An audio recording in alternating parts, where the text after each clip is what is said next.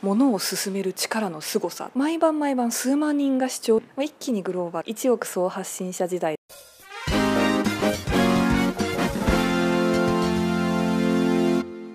皆さんこんにちは。西野未来ようこそ。食品 EC についてお話をお伺いしていきたいと思います。最後ねギフト需要が伸びてきてるよねっていう話で終わったんですけども。最後ちょっと口コミとかっていうが非常にやっぱ重要なのかなっていうお話はまあそれはもう非常によくわかるんですけども口コミの集め方っていうかいろんなやり方が多分あるんじゃないかなって思うんですけどお取り寄せネットとはちょっと別の事業体になるんですけれども、フーディストサービスという SNS でお料理のことが大好きで発信している方々をフーディストっていうふうに名付けて3万人のフーディストの方に参加をしていただいている、一応日本最大級の料理インフルエンサーサービスっていうのを展開しているんですね。でまあ、それは YouTube だったり、インスタグラムだったり、いろんなプラットフォームでお料理のことを発信されてる方々が参加をしていただいてるんですけれど、そういう方々と日々ご一緒していると、やっぱり今個人のクリエイターの方々がものを進める力の凄さっていうのをしみじみ感じていて特にそのインスタグラムのプラットフォームに参加している方がその弊社のフーディストの中で1.2万人いらっしゃってもう料理専門で皆さん発信されてるんですけれどでその方々の合計の月間のまあリーチ数フォロワーの方々に対する6億リーチあるんです、えー、とてもパワフルなネットワークなんですけれどユーザーさんにアンケートを取ってみると89%の方がそのインスタでフォローしている人のおすすめを見て食品を買ったことがあるっていうふうに答えているんですね。で私も最近あのインスタとか YouTube で好きな方のおすすめすごく買ってるので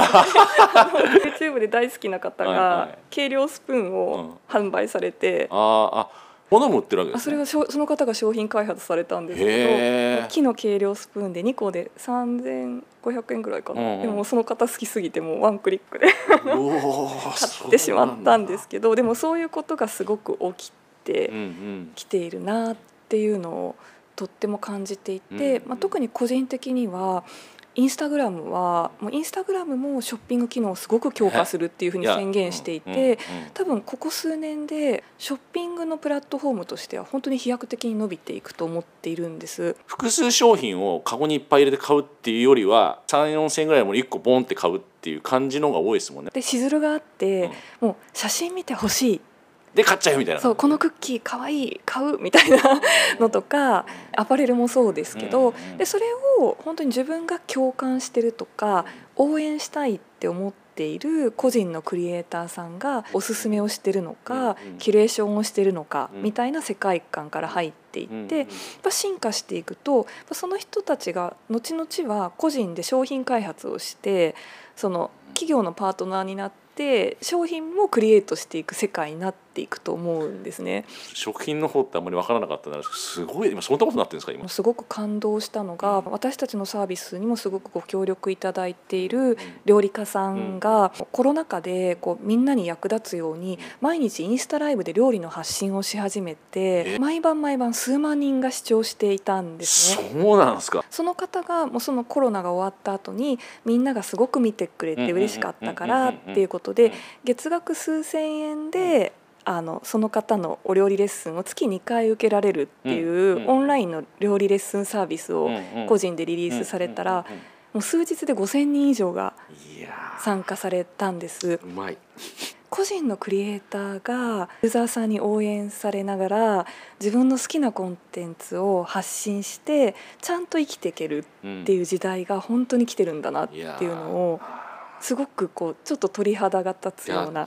感じで思って、で私も月2回料理レッスン受けているんですけど。えでも一気に5,000人は無理ですよねだってもあ5,000人に対して料理をオンラインライブでそうかライブではいレッスンを配信されていてコメント欄で「できました」とか「ここはどうなんですか?」ってお互いリスナー同士もフォローし合いながらやっているんですね。そんな使い方あったんだ。そうなんです。すごく面白いと思っていて。いや面白すぎますそれはデジタルコンテンツなんだけれども、まあ、もうリアルな商品も出てくると思っているから、例えば料理の世界だと、うん有名な料理家さんがレミパンってうんいううんすごく有名なフライパンを開発されていて、は累計で250万個以上売れてらっしゃると思うんですけど今後は本当にその SNS の個人のクリエイターさんたちからそういう大きなヒットがうんもっと短スパンで出てくるようになるだろうなっていうのはうんとてもワクワクしていて。さらっと言ってますけど、うん。す結構すごい話だと思いますよこれ。最初にやれた頃は皆さんのお役に立てるようにっていう感じで情報発信してったら皆さんに感謝されて視聴者増えてっていう感じじゃないですか。あそう思います。でそれで多分ちょっと感度が高い企業の方とかがコラボしませんかっていうふうにお声掛けをしてすごくその SNS で発信されてる方って365日ユーザーマーケティングをしてるんですよ。このコンテンツだとユーザーさんこれぐらい反響あるとか、こういう書き出しだとエンゲージメントが弱いとか、で PDCA を回しながら日々日々こう投稿クリエイティブを変えてってるので、何がユーザーさんに求められていて、自分がどういうことをすると相手が喜ぶのかっていうのをすごく分かってらっしゃるんですよね。まあそういう方々をそのマーケティングのパートナーにしうんて企業が EC をやっていくっていうのは一つの世界としてですね。これから面白いのかなっていうのは食品に限らず思っています。特に企業がねそういう人たちを求めてますからね。要するにインフルエンサー探してるじゃないですか、うん。だからその流れはもう絶対止まらないんでこれからは。その人たちのインサイトっていうか、どういうものが今自分が本当に作りたくて、自分のリスナーの人とかファンフォロワーの人が求めてるかっていうのをしっかり取り入れられると本当に面白い商品ができるんじゃないかなと思ってて。もう料理好きででそれに対していろんな発信してってフォロワー増えていったら企業と組んで自分の好きなことでいろんなことができるかもしれないっていうかなりワクワクした状況が作れるわけですよね。例えばご家族の方がみんな外出された後だったらそこに没頭できるわけですからね逆に言うと。いや本当にそうなんですよ。で私すごい面白いなと思ったのがやっぱりそれもちょっと国境を越えていて弊社でやったオンラインの料理教室とかは、海外にいる方とかも参加されていてか。今まではリアルな料理レッスンってうん近くにいる人しか参加できなかったけうんどまあ一気にグローバルに広がるし、自分が好きなこと発信したいことがあればそれを本当にグローバルに発信できる楽しみもあるし、まあ、インスタグラムとか YouTube すごくいいなと思ってるのはやっぱグローバルプラットフォームなので、フォローしてるうん。のもその海外のモデルさんとか、海外のアーティストさんとか海外のクリエイターさんもみんな気軽にフォローしてるから、ま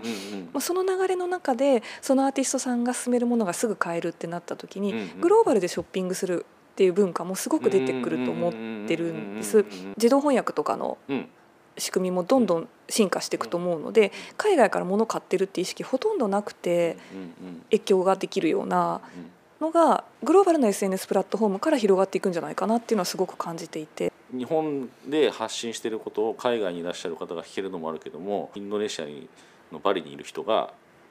日本人が日本人向けにバリの料理うんうんうん教えるっていうこともできちゃうとね。そうなんです。だからインドにいる現地の方にインド料理習うとだからか時差時差がそうねそうそうんそう。そなになければそうそうそうねできちゃいますもんね。世界の料理レッスンをグローバルにできるっていうのとかなんかそういうのはコンテンツの幅もとっても広がるなっていうのはワクワクしてますね。うんうんうんかなり講義ですけどそれも一つそういう食品 EC になりますもんね。食品 EC 食っていうコンテンツをうんうん EC にするっていう意味でうんうんうん。は本当に大きいと思います。日本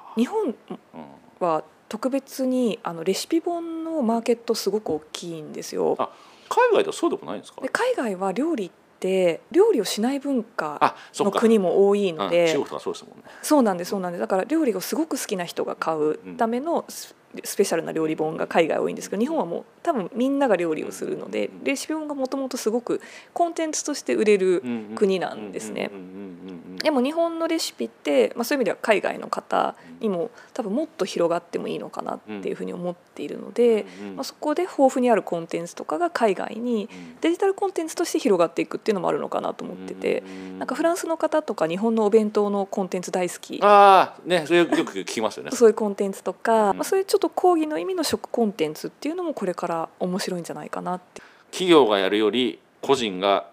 やってた方が信憑性があるって感じですよね。あそうなんですでそれを受けて私たちも本当にまだチャレンジなんですけれどお取り寄せネットでいうと、もうこの8月からでお取り寄せネット編集長が顔出しで、私服のお取り寄せチャンネルっていう YouTube を始めたんですね。そうなんですか？そうなんです。あのよかったら皆さん見てみていただけたら嬉しいんですけど、まあそうやって企業も個人のクリエイターのように企業の顔を出していくっていう時代になるのかなって思ってまあーそれはできる企業は限られます。大手になればなるほど多分子があんまり出ちゃまずいんで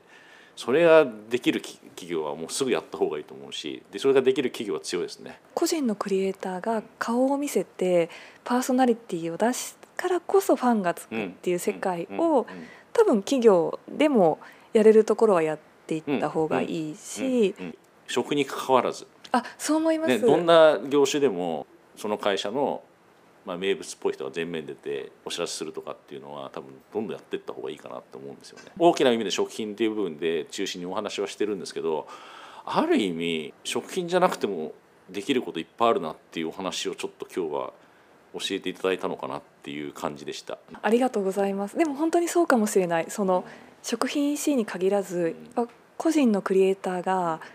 どんどんパワフルになっていく時代を私たちは生きていくと思うので、うん発信する側だとどうやってインフルエンサー探すかとかそういう話は結構多いんですけど誰でもインフルエンサーになる可能性があると。あ思いま。す特に食品だとそれが特に多分やりやすいのかなと。思います思います。あ趣味あ思考っていうよりはもう全員に対して美味しいものっていうのが一定量存在するのが、やっぱり食べログがあそこまで伸びる理由だと思うので、まあ、食品市としてはもう本当大きな可能性を多分視聴者の皆様にお話しいただいたかなと思うんですけどその一方で、まあ、個ですよね。一億総発信者時代だから、うんうんうんインフルエンサーっていう本当にもうみんなクリエイターっていう時代になると思うんですけど、みんなクリエイターでそのみんなが好きなようにキュレーションできるし、うんうん。自分がいいと思ったものを割と垣根低く商品化できるような、うん。前は個人がホームページ作るのも大変だったけど、今ホームページ作るのすごく簡単に、うん。あのいろんなツール使って発信できるようになった、